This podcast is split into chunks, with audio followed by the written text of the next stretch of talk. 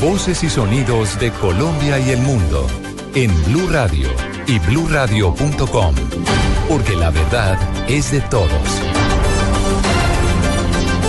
Dos de la tarde, 31 minutos. Soy Diego Fernando Monroy. La actualización de las noticias más importantes de Colombia y el mundo. El ministro de Justicia advirtió que la solución al hacinamiento de las cárceles en el país no está en el abuso de la criminalización de las conductas. María Camila Orozco.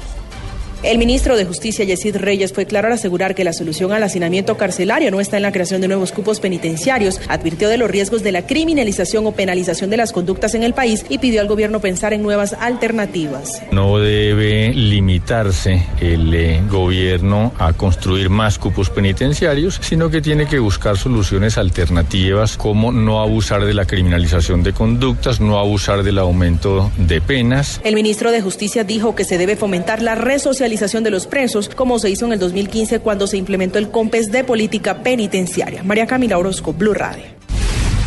Desde el gobierno se están adelantando las investigaciones para determinar el por qué un militar ingresó a una guarnición en estado de embriaguez. Daniela Morales. Esto, Diego, después de haber ocurrido pues la muerte de tres civiles cuando un militar en estado de embriaguez los atacó con su arma de dotación. El ministro de Defensa, Luis Carlos Villegas, aseguró que ya iniciaron las investigaciones para establecer por qué se habría dejado entrar al militar al batallón en estado de alicoramiento. Eh, está ya la inspección general del ejército allá. ¿Cómo es posible que un soldado regrese en estado de embriaguez a su base, repara su arma y vuelva a salir sin mayores controles? Ese es uno de los, de los elementos que da pie esta investigación. Hay que decir, eh, Diego, que esto ocurrió en Montecristo, en el sur del, de Bolívar, y en este momento incluso hay un equipo especial dedicado del ejército a esta investigación. Daniela Morales, Blue Radio.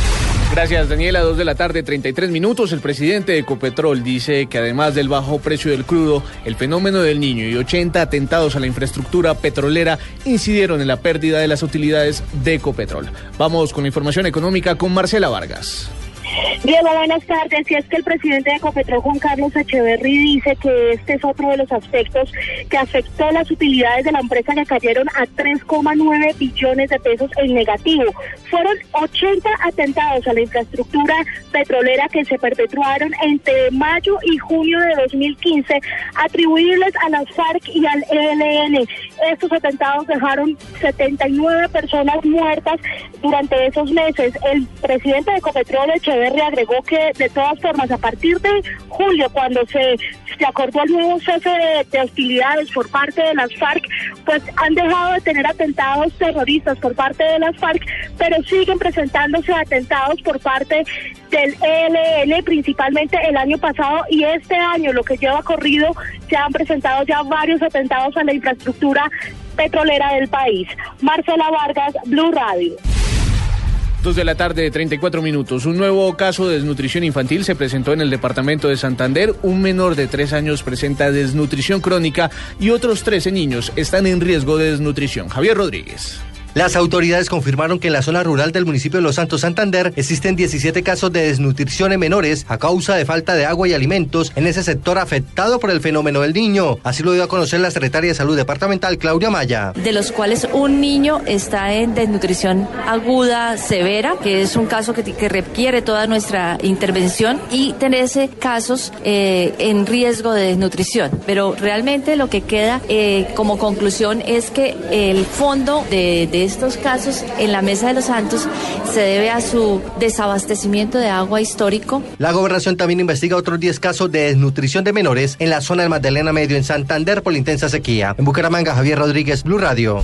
Vamos con información internacional porque se conoció la votación final del referendo que busca que el presidente de Bolivia, Evo Morales, presentara una nueva, un nuevo referendo ante las urnas. El mandatario fue derrotado. Los detalles, Oscar Murcia. El no a la reelección del presidente boliviano Evo Morales ganó con un 51.30% frente al sí.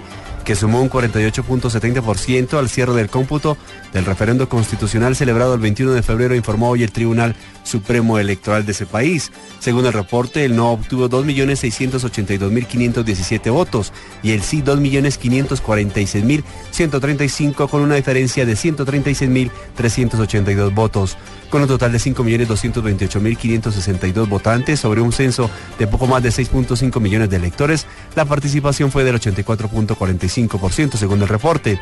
El pasado 21 de febrero la mayoría de los bolivianos vetó la reforma constitucional que impulsaban Morales y su vicepresidente Álvaro García Linera para poder postular otra vez como candidatos en 2019 buscando un cuarto mandato consecutivo hasta el 2025. Oscar Murcia López, Blue Radio. Y ahora en Blue Radio, la información de Bogotá y la región. Dos de la tarde, 36 minutos. En las últimas horas fue capturado un hombre que había hurtado seis celulares en dos horas en las calles de Bogotá. Carlos Arturo Albín.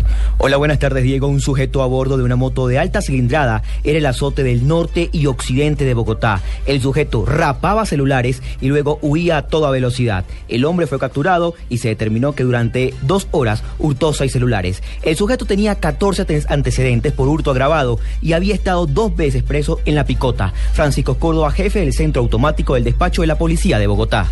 Las víctimas son particularmente dos damas. Eh, una de ellas eh, valerosamente llama al cuadrante en forma oportuna. Con otro celular eh, utiliza la tecnología para informarle al, al, al cuadrante cuál es la ubicación real de este delincuente. Se produce una persecución y finalmente es capturado en Prado Veraniego. En su poder se le encontraron cinco celulares. Dentro de estos cinco celulares estaban los de las dos víctimas. Preste usted atención a esta cifra. 1.200 celulares han sido robados en Bogotá en lo que va corrido de año, según cifras oficiales de la Policía de Bogotá. Carlos Arturo Albino, Blue Radio. Gracias, Carlos. Y el programa Bogotá, ¿cómo vamos? Y la Cámara de Comercio de Bogotá anunciaron que se creará una herramienta para hacerle seguimiento a la gestión de los concejales. Iván, Iván Aldana. Hola, buenas tardes. La Corporación para el Control Social, recientemente creada por el sector privado, busca que los bogotanos ejerzan control social sobre la gestión de los concejales. Asimismo, plantea organizar el mapa político del Consejo de Bogotá a fin de tener una herramienta para promover y activar el control social y la rendición de cuentas. Además, se quiere dar visibilidad a las propuestas pragmáticas de cada concejal e invitar a los ciudadanos a medir el nivel de cumplimiento de los cabildantes frente a sus compromisos de campaña. Iván Aldana, Blue Radio. Dos de la tarde, 38 minutos. Para la ampliación de estas y otras noticias pueden consultarla en nuestra página en internet blurradio.com. En Twitter pueden seguirnos arroba blurradioco. Continúen con Blog Deportivo.